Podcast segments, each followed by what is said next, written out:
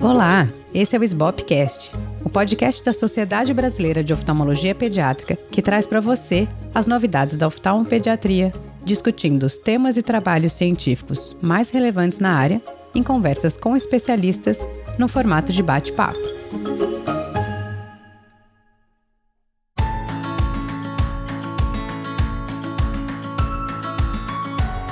Eu sou a Júlia Rosseto, atual presidente da SBOP e hoje eu vou conversar com o Dr. Luiz Formentin, que é especialista em oftalmologia pelo Conselho Brasileiro de Oftalmologia, chefe do Departamento de Oftalmologia do Hospital Santo Amaro, no Guarujá, diretor técnico do Instituto Werner e voluntário do setor de lentes de contato de refração da Unifesp, de onde a gente já se conhece há muitos anos. E hoje a gente vai falar sobre falsa miopia, como eu trato o espasmo de acomodação. Seja bem-vindo, Luiz. Júlia, muito obrigado pelo convite, né? É um prazer muito grande estar aqui com você na SBOP e estar aí conversando sobre um assunto que pode ocorrer no dia a dia, né? E trazendo um pouco da experiência mesmo, né? É, como que a gente lida com isso. Estou aqui à disposição. E é bom a gente sair, às vezes, um pouco do, da oftalmopediatria para falar com as outras subespecialidades e, às vezes, a gente tem hábitos diferentes e consegue acrescentar mais nesse bate-papo. Pois é.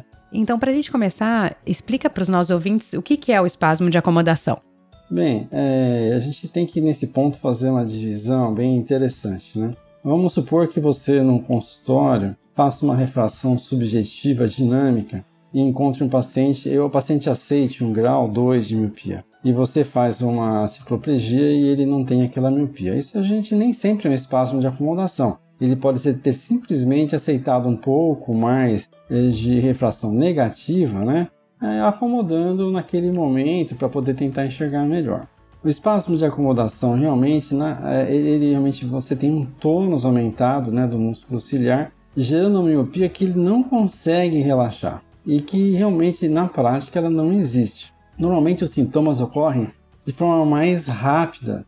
O paciente ele refere até mesmo que ele vem de um dia para o outro, faz uma semana que está assim, faz um mês que está assim. E o espasmo de acomodação pode decorrer de situações de estresse, de, de, medicamentos, de excesso até de uso né, da acomodação. E ele realmente é um, tem que tomar só esse cuidado para não confundir com uma acomodação exagerada na consulta que pode ser relaxada de certa forma com facilidade, com uma refração ali mais cuidadosa. E você comentou aí sobre as causas. Você queria ressaltar as causas principais para acontecer o espasmo? A gente tem que considerar que o excesso de leitura pode, pode dar também um espasmo de acomodação. Na minha prática, o que eu vejo mais é pessoas que passaram sobre situações de estresse muito fortes, ou então por uso de medicamentos. Então, acho que precisa de uma anamnese bem detalhada, Júlia, muito para você tentar ver o que está acontecendo com essa paciente, inclusive porque mesmo que você trate, né, você o colírio, você, tem que ver o que causou. Não é uma coisa simples, é uma reação realmente do organismo, uma, uma, uma reação séria, né? Inclusive até mesmo é, você eliminar a possibilidade de ser outras coisas, porque até mesmo condições físicas, né? A gente tem que lembrar que o estímulo para acomodação é um estímulo do sistema nervoso central e pode até ter algum problema no sistema nervoso central aumentando esse estímulo. Então, tem que ser realmente bastante cuidadoso no diagnóstico e tentar analisar a causa. E quais medicamentos você ressaltaria que são mais importantes a gente pesquisar? Olha, todos os medicamentos que são neurolépticos, que têm alguma ação é, no sistema nervoso central de fato, eles podem causar, né? Recentemente a gente viu algum, um caso um medicamento que está sendo bastante utilizado, o pessoal usa para emagrecer, e eu esqueci do nome dele agora. É, mas assim, criança, vi uma criança tomando, porque tinha alguns sintomas de autismo, uma miopia violenta por causa de medicamento. Foi só suspender o medicamento e, e acabou a miopia dela. Era, era medicamentoso, né? Interessante essa criança, você me fez lembrar aí dela aqui, era uma criança de 8, 9 anos de idade. Ela se apresentou com um, um quadro bastante sério, de miopia, pressão ocular elevada e na análise ela era um efeito secundário, né? Então, de medicamento que ela estava usando. Normalmente tem um, uma ligação temporal. Então, quando começou esse problema faz um mês, se começou a tomar algum remédio faz um mês, ah, tem esse daqui, né? Tem uma ligação temporal. E a gente pode então ter maior chance de acertar e ter sucesso no resultado. Né? E em relação à, à, investigação, você pede alguma outra avaliação? Porque estudar anamnese cuidadosa é sempre bom lembrar, né? Porque a gente às vezes é muito objetivo e essa questão temporal acho que ajuda mesmo a gente sinalizar, né, procurar o problema associado com aquele com o início da queixa. Você costuma pedir mais alguma avaliação, alguma coisa fora essa anamnese cuidadosa? Você vê que essa, esse paciente que estamos falando, ele tinha já feito muitos exames, né, de ultrassom, retinografia, ressonância, é, ele tinha, ele já estava indo para fazer um exame de líquor, né? E na realidade era só um medicamento. Por isso que eu falo que a, que a anamnese pode ser muito fundamental, né? Então, é, eu acho assim que se a gente tiver certeza que um espasmo vê uma ligação com um estresse, um problema, acho que a gente pode tratar com mais tranquilidade. Uma criança um pouco mais velha, talvez eu pedisse um campo visual, uma criança que tivesse já condições, para ver se realmente não tem nada, nenhuma compressão de quiasma. Será que esse estímulo não está sendo um estímulo compensatório por uma baixa acuidade visual causada por um outro problema, eu acho que vale a pena pesquisar sim um, um, campo visual né, e verificar outros aspectos. Fazer um mapeamento da retina, ver se não tem é, uma outra causa de baixa acuidade visual, uma retinopatia que esteja estimulando mais a, ah, então, eu acho que uma retinografia ou um mapeamento da retina, um campo visual, se a criança tiver um pouco mais de idade, que já dê para fazer, são exames que certamente eu faria. Eu vou te falar que teve um outro caso, a gente vai levando os casos, né, Gê? Teve outro caso, uma criança de 8 anos que veio para mim com baixa de acuidade visual, para mim refazer a refração. Ciclopia G e tal, tudo direitinho, a visão não era tão boa, eu pedi um campo visual para ela, e ela tinha um crânio faringioma, precisa fazer uma neurocirurgia. Então, realmente, as coisas acontecem. Então, realmente é necessário às vezes, fazer um exame, é possível que o sistema nervoso central esteja envolvido. Eu acho importante a gente ressaltar só que, assim, é, é super importante a anamnese. Eu acho que uma das questões que mais tem predisposto, pelo menos na minha prática, é o excesso de atividade de perto, né? A gente entrou nessa. Eu acho que você falou muito bem, coisas muito mais importantes até de termos de saúde, para a gente ficar atentos. Mas no, na minha prática, o que mais está associado ao espasmo é o excesso de tela e de telas muito próximas, né? Que eu acho que é o mal da, desses novos tempos. Então, acho que é, também é uma, uma coisa importante de perguntar, né? O tempo de tela, como é que ela, a criança usa a tela e quais são esses hábitos, porque muitas vezes você não acha nada mais associado e depois que você trata, isso também vai ser importante quando a gente for falar de tratamento. E aí, o que você entrou, que eu também acho que é sempre vale, né? Uma anamnese cuidadosa, um exame oftalmológico completo, porque você falou de uns casos, eu também tenho um caso emblemático que era uma mãe, uma, ela era americana, ela veio com a filha dela e falou assim: Olha, eu faço o exame anual da minha filha há anos e ela nunca teve grau. E ela me veio com uma receita de um grau de 7 graus de miopia. Ela falou: Me falaram que ela precisa de 7 graus. E era uma garota de uns 9 anos. Quando eu fui conversar sobre a anamnese, ela usava mais de 9 horas de telas por dia. Não, sabia, não sei nem como ela conseguia fazer isso, mas era o que a mãe já referia. Imagina o que era, se ela referia isso. Fui medir a acuidade visual, não lia 2400. Ah, fiz a refração dinâmica, menos 7 cicloplegiei, plano. Esse caso específico, ela, eu consegui tratar ela com um cicloplégico e ela voltou, assim, melhorou os hábitos e conseguiu ficar assim. Às vezes o mais simples é o que está causando mesmo e eu acho que hoje em dia o papel do exame completo, cicloplegiado, bem feito, porque se a pessoa não fez a dinâmica nesse caso, ela não ia entender. Se ela não cicloplegiou, ela ia passar um grau de 7.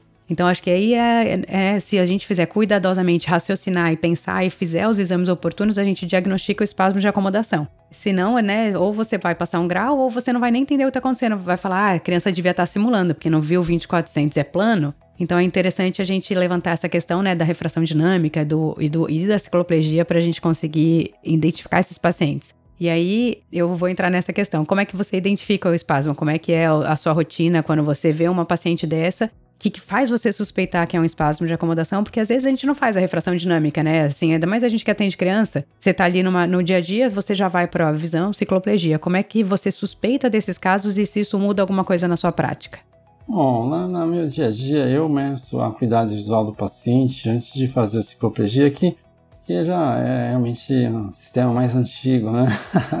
e, e, eu faço uma escascopia no paciente, né? Já para ter uma ideia eu suspeito quando tem muita diferença na qualidade visual e quando os sintomas são recentes. Isso realmente para mim me chama atenção. Quando os sintomas vêm aos poucos, assim, em geral não é espasmo de acumulação, é o paciente que tem a miopia, né? Então o pai já é míope, a mãe já é míope, alguma coisa assim. E, e, aí, mas a minha suspeita maior recai sobre isso. Eu, eu costumo fazer a dinâmica, pelo menos na escascopia. Às vezes a criança realmente não vai colaborar e eu nem peço essa colaboração para não confundir. Então eu faço uma escascopia, né? E aí depois, então, é, novamente com a cicloplegia. E aí, se houver uma diferença muito grande, é, eu acho que a gente pode ficar bastante preocupado. A escascopia, ela, ela tem uma vantagem. Eu sei que o pessoal mais jovem nem conhece o aparelhinho direito. Não, a gente, você está falando com oftalmopediatras aqui. A gente, nós somos os que mais conhecemos e amamos o retinoscópio. Você está dentre seus pares.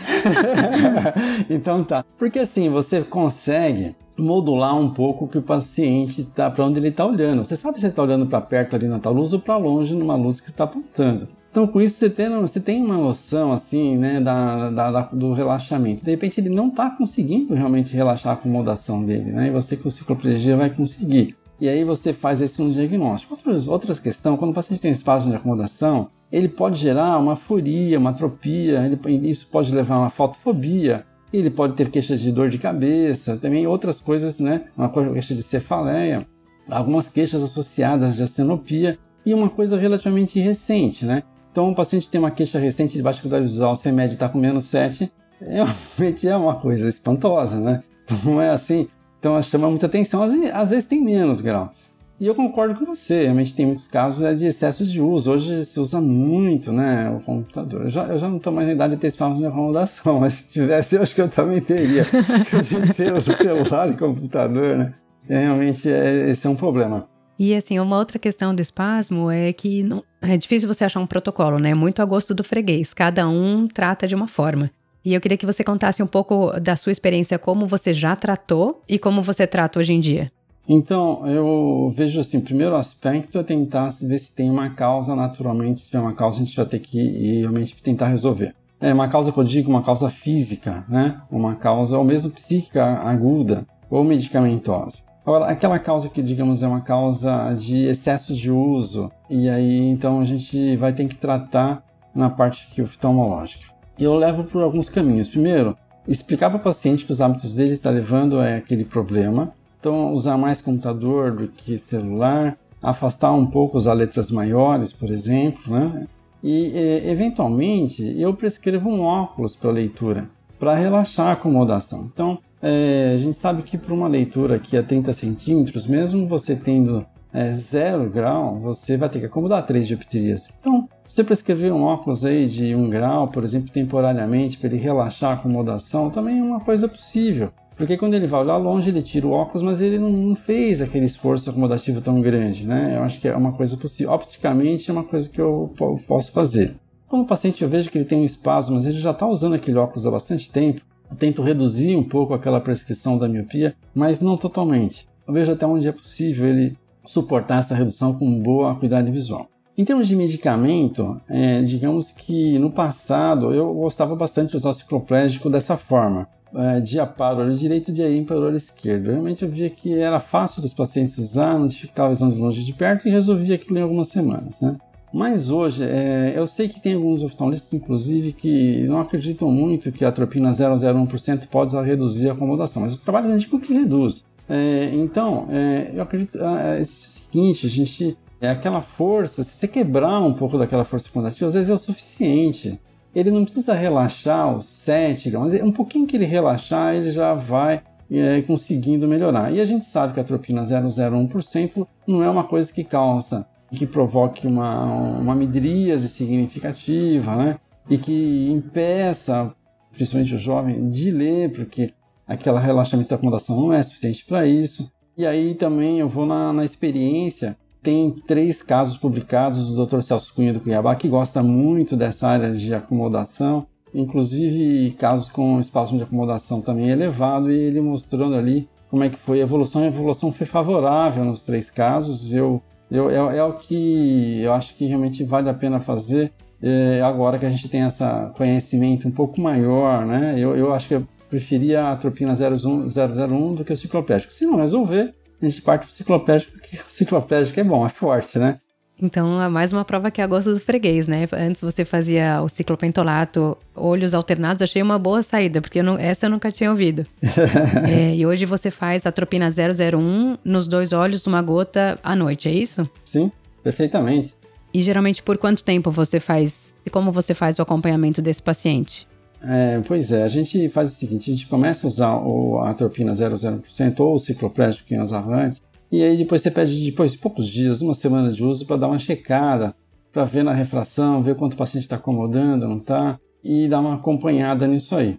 Se ele ainda tem ainda um grau de espasmo, a gente vai acompanhando o quanto ele vai relaxando isso daí, e aí depois que ele estiver bem, mais um mês de uso aproximadamente, acho que é suficiente. Pode ter recidiva. Você geralmente avalia o paciente durante o uso ou você pede para ele suspender uh, por algum período? Você avalia durante o uso, ainda assim mantém 30 dias e depois suspende e aí revê ele sem o efeito do colírio? É, eu acho que assim, vamos, vamos começar assim, a gente inicia o colírio e, e, e faz uma refração para ver se aquilo foi suficiente para relaxar a acomodação dele. Veja que é, é, pode acontecer, por exemplo, de não quebrar esse espasmo muito rapidamente. Então, a gente pode acompanhar isso durante algum tempo, o paciente, até que relaxou completamente esse espaço de acomodação. Depois que relaxou, ainda pode usar o colírio mais aí 20 dias, um mês. Aí sim suspende e, e, e, rever, e rever se o paciente conseguiu manter. Com todas aquelas orientações, né? Usar a letra maior, ficar mais afastado, né? tentar fazer algum intervalo, né? Eu acho que também algumas atividades são interessantes. Aí, claro, eu nunca vi um estudo sobre isso, mas certamente eu recomendo o paciente fazer um pouco de exercício físico, né? Para ganhar um pouquinho de, de, de movimento, para não ficar olhando só a tela do celular, né? Falar, vai lá fazer um pouco de musculação ali, vai fazer alguma coisa para né? uma corrida, uma caminhada, né? Para você ter um momento para o músculo ciliar ficar um pouco mais tranquilo ali. E já tem outros benefícios também. É, pois é, né? Realmente já aproveita, ganha um pouco de mobilidade e saúde. Eu gosto de tratar geralmente iniciando com a tropicamida mesmo. É engraçado que às vezes quando, quando você vê essa queixa né, muito aguda e que você consegue estabelecer essa relação com o uso de eletrônico e atividade para perto, muitas vezes os pais ficam assustados e é aquele momento né, que você coloca a família para pensar nesses hábitos. E aí eu gosto de tentar a tropicamida porque eu acho, como você falou muito bem já, é, é mais a, a cicloplegia é mais fraca, o efeito é menos duradouro e às vezes tudo que ele precisa é, é esse start, né, de você relaxar aquele músculo, ainda que brevemente, mudar o hábito para que você dê oportunidade para esse músculo relaxar e não e não retornar. E eu acho que é interessante pensar nisso também como uma escala, porque se isso foi suficiente e você já conseguiu uma cicloplegia, aquela criança era só um espasmo assim mais suscetível a essa pausa e esses novos hábitos, está resolvido. E aí trabalha com uma escada, que nem a gente sempre faz com alergia ou com outras coisas. Ó, não cedeu, você pensa no cicloplégico e a atropina 001 eu ainda não usei para esse fim, porque geralmente meus pacientes já ficaram bem com outras estratégias, mas agora que a gente está cada vez mais colocando na prática, acho que é uma boa para o nosso arsenal, né?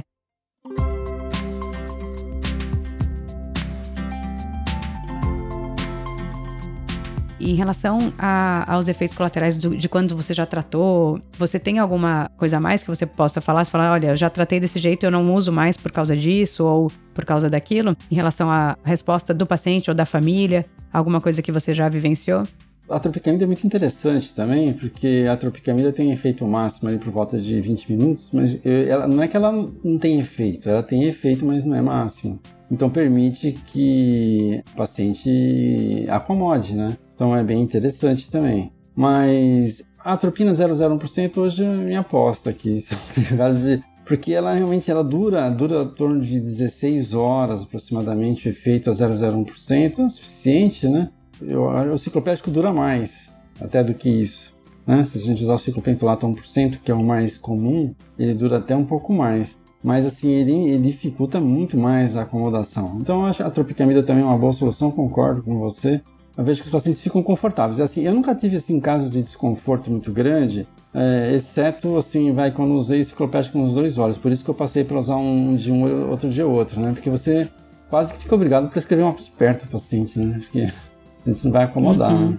E a atropina 1% você já tratou alguma vez na vida? Olha, a última vez que eu lembro de usar a atropina 1% foi mais ou menos em 1984, 1985, não sei se você era nascida. É, aí, mas assim, é, aí no caso, é, naquela época, para fazer cicloplegia em crianças, usava, sabe, usar cicloplegia. Mas aí, depois dos trabalhos do Bicas, né, mostrando que uma gota de cicloplégico tem praticamente o mesmo efeito do que se usar três dias de atropina 1%, né? Então a atropina 1%, a partir daqueles, daqueles anos eu já praticamente eliminei. A criança vinha assim vermelho já, constatando aquilo lá praticamente acabou. Então a atropina 1% acho que não, não, tem, não tem necessidade, não, não é interessante. É só lembrar que aí, se usar atropina 1%, aí você não escapa de passar um óculos com adição, né? Porque daí o paciente vai ficar desconfortável provavelmente para longe, para perto, e aí você relaxa mesmo, mas aí você tem que dar algum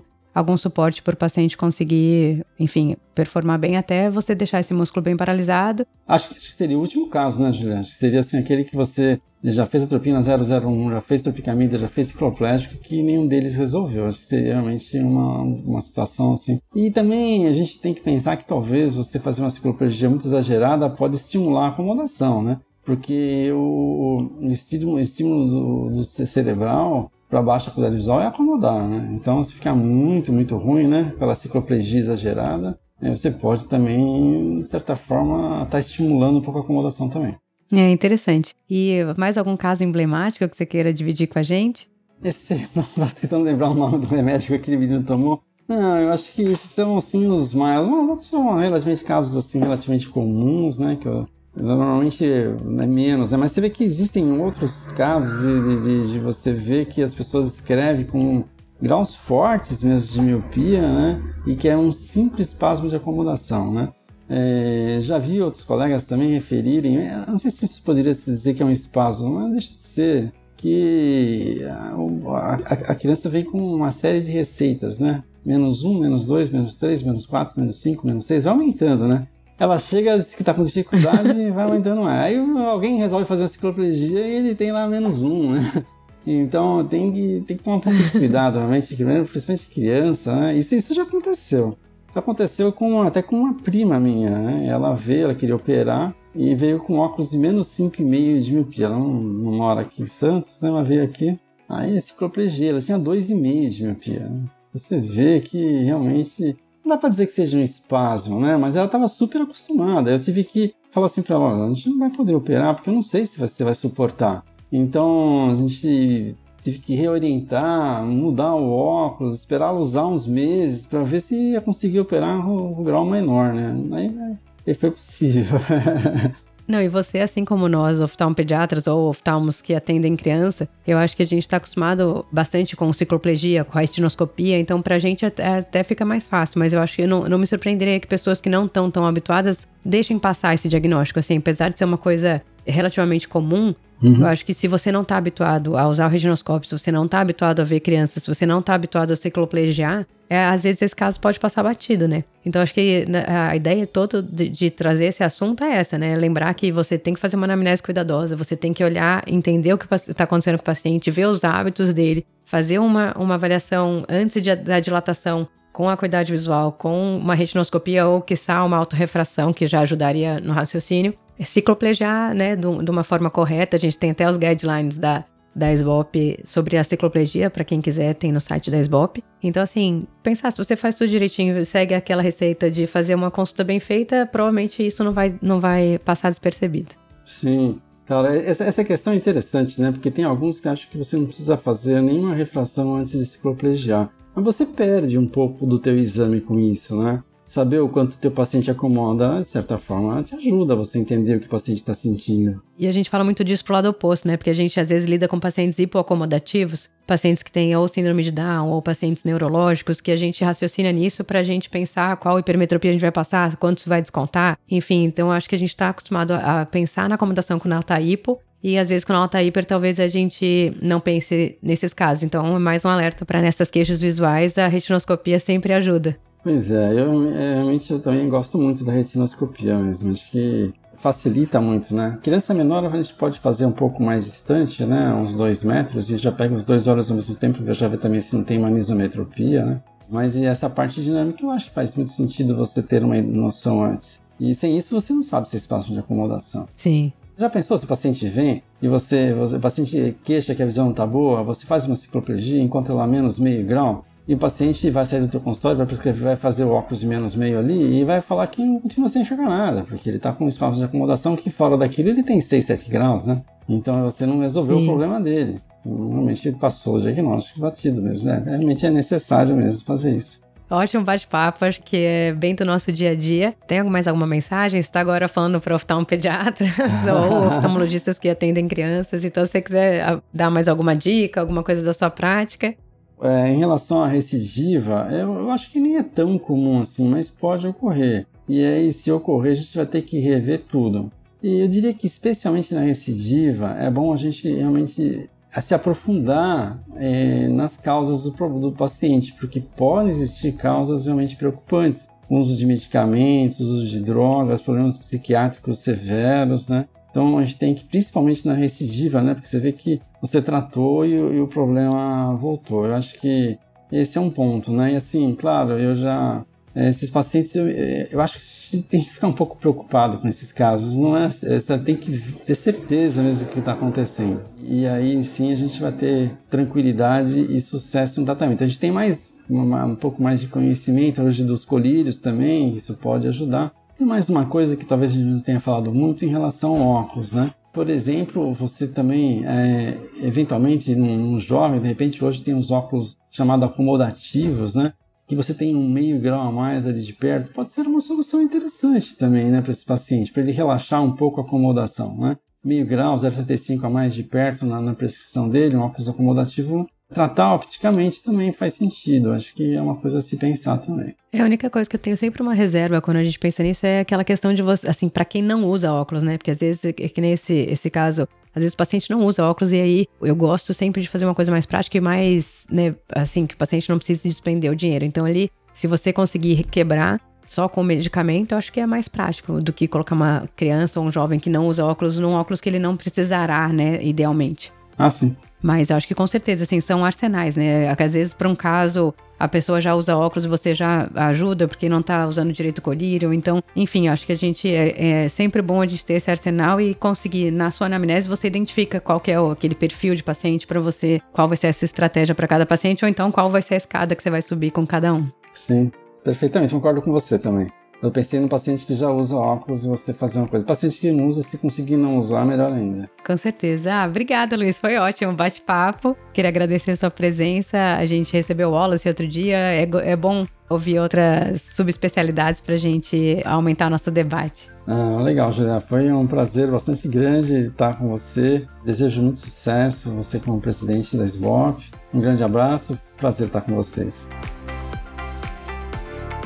Se você gostou, apresente o Sbopcast para um amigo ou colega. Siga a Sbop no Spotify ou na sua plataforma de preferência. Assim você vai receber a notificação dos novos episódios e vai ajudar o Sbopcast a alcançar mais pessoas. Se quiser falar com a gente, mande uma mensagem no Instagram para arroba oftalmopediatria. Esse foi o Sbopcast.